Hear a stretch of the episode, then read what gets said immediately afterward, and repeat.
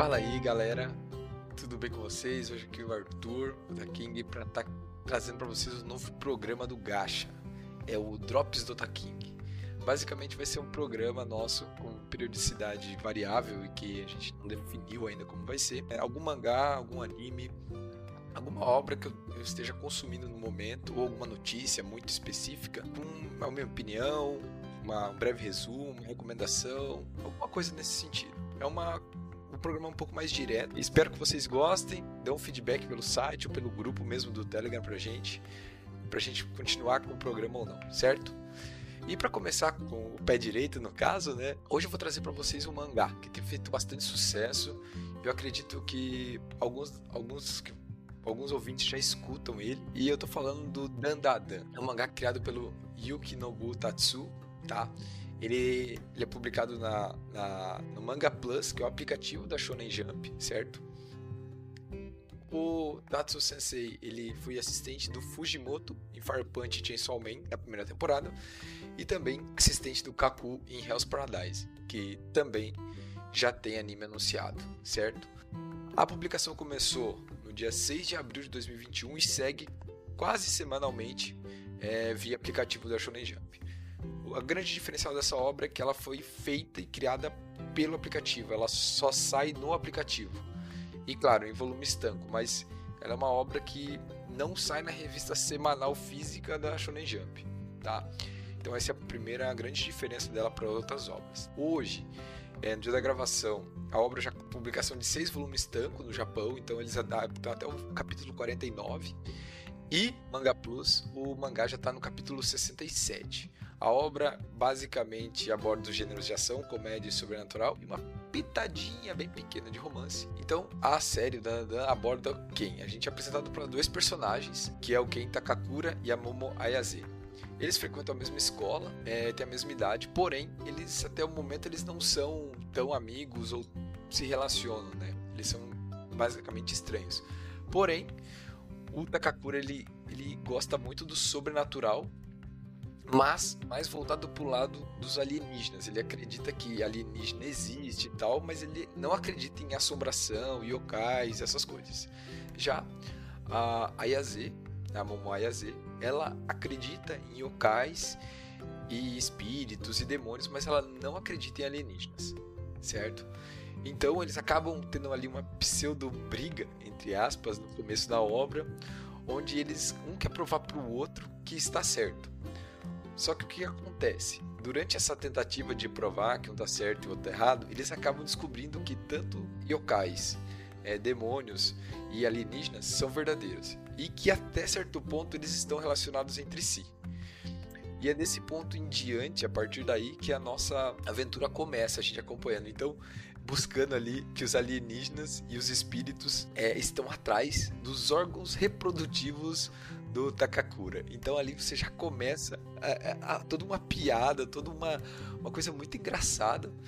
E isso carrega na obra, é muito bem trabalhado. As cenas de ação são muito legais, apesar da comédia, é muito tem muito foco na ação. Então os personagens acabam ganhando poderes, então isso dá um ritmo muito legal para as lutas e tudo o que acontece, tá? Então o mangaka Tatsu Sensei, ele acaba mandando muito bem nas cenas de ação. Isso deixa a obra bem dinâmica, bem legal. Além disso, o design é muito bonito, né? E a, o, o design é bonito do, dos personagens e também bem pitoresco, bem diferente dos alienígenas e das assombrações. Então ele é cativante das duas formas. Por um lado, a gente vê é, personagens humanos bem legais, bem feitinhos, assim. Por outro, a gente vê espíritos, yokais, demônios e alienígenas bem bizarros, bem diferentes. Isso chama muita atenção. Então, tudo isso, basicamente, você tem um plot que envolve assombração e alienígenas, misturado com uma comédia, porque como as coisas acontecem, os motivos, e uma ação muito legal, muito, muito mesmo. A obra foca bastante na, no desenvolvimento dos personagens e, e a relação entre eles, então é bem legal isso, porque você vai vendo essa amizade entre eles sendo construída. Então, tudo que ele acontece tem um motivo e acaba sendo, entre aspas, né? Não, é que eu não quero dar nenhum spoiler, mas acaba sendo justificável. Tá? Também dá pra falar que eh, vão entrar outros personagens também na obra depois desse começo que acrescentam bastante, o que deixa bem legal a obra. Eles acrescentam uma nova dinâmica, então a gente pode considerar que o aumento da equipe, da party ali, é um, é um benefício para a obra e transforma toda a ação e, e toda a relação entre eles muito legal, transforma tudo. Então dá pra gente dizer que Dandandan Dandadan acaba sendo uma, uma experiência muito maneira para quem quer um, um shounen um pouco diferente, principalmente pela forma como a estrutura do mangá funciona e pela mescla desses dois é, estilos, né? Que assombrações yokais com alienígenas. Porque é uma loucura da porra, se for pensar assim, né? É muito legal. Graças a isso, o autor consegue criar situações absurdas, Pô, tem capítulo que surge uma banda de metal do nada, assim. Então, é muito maneiro. Shonen Jump a manter a, a produção. Lembrando que o Dandadan, ele só é, só sai por lá, né, pelo aplicativo. Então, não faz sentido nenhum a gente consumir a obra por meios piratas, né? Então, ela está disponível, está de graça. Lembrando que no Japão ela não é de graça, a galera tem que comprar os capítulos pelo aplicativo, tá? Ou os volumes tanto, né? E até isso agora que eu vou falar sobre os números da obra. Então, mais recentes no sentido foram as vendas até o volume 5, tá? A obra chegou a 1 milhão e 400 mil cópias. Isso dá uma média aí de 280 mil cópias por tanto. Ah, Arthur, isso é bom, é ruim, é pouco, é muito bom.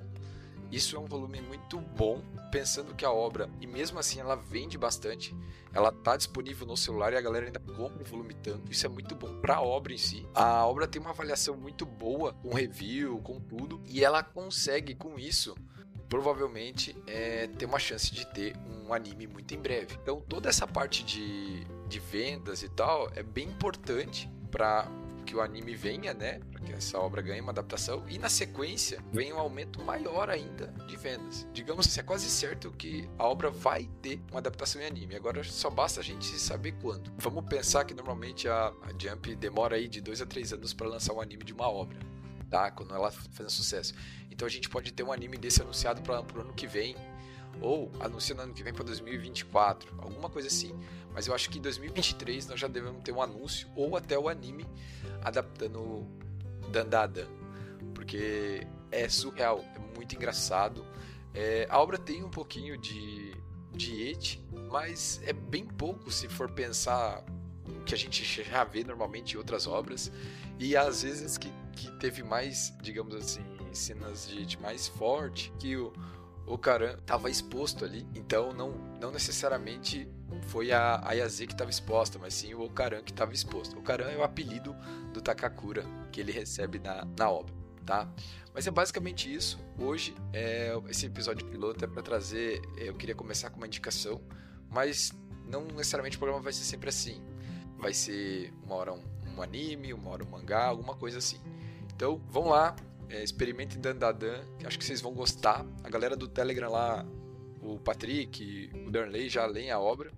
Acho que o Fábio também já dá uma lida. Vale muito a pena, certo, gente? Valeu, um abraço e até a próxima.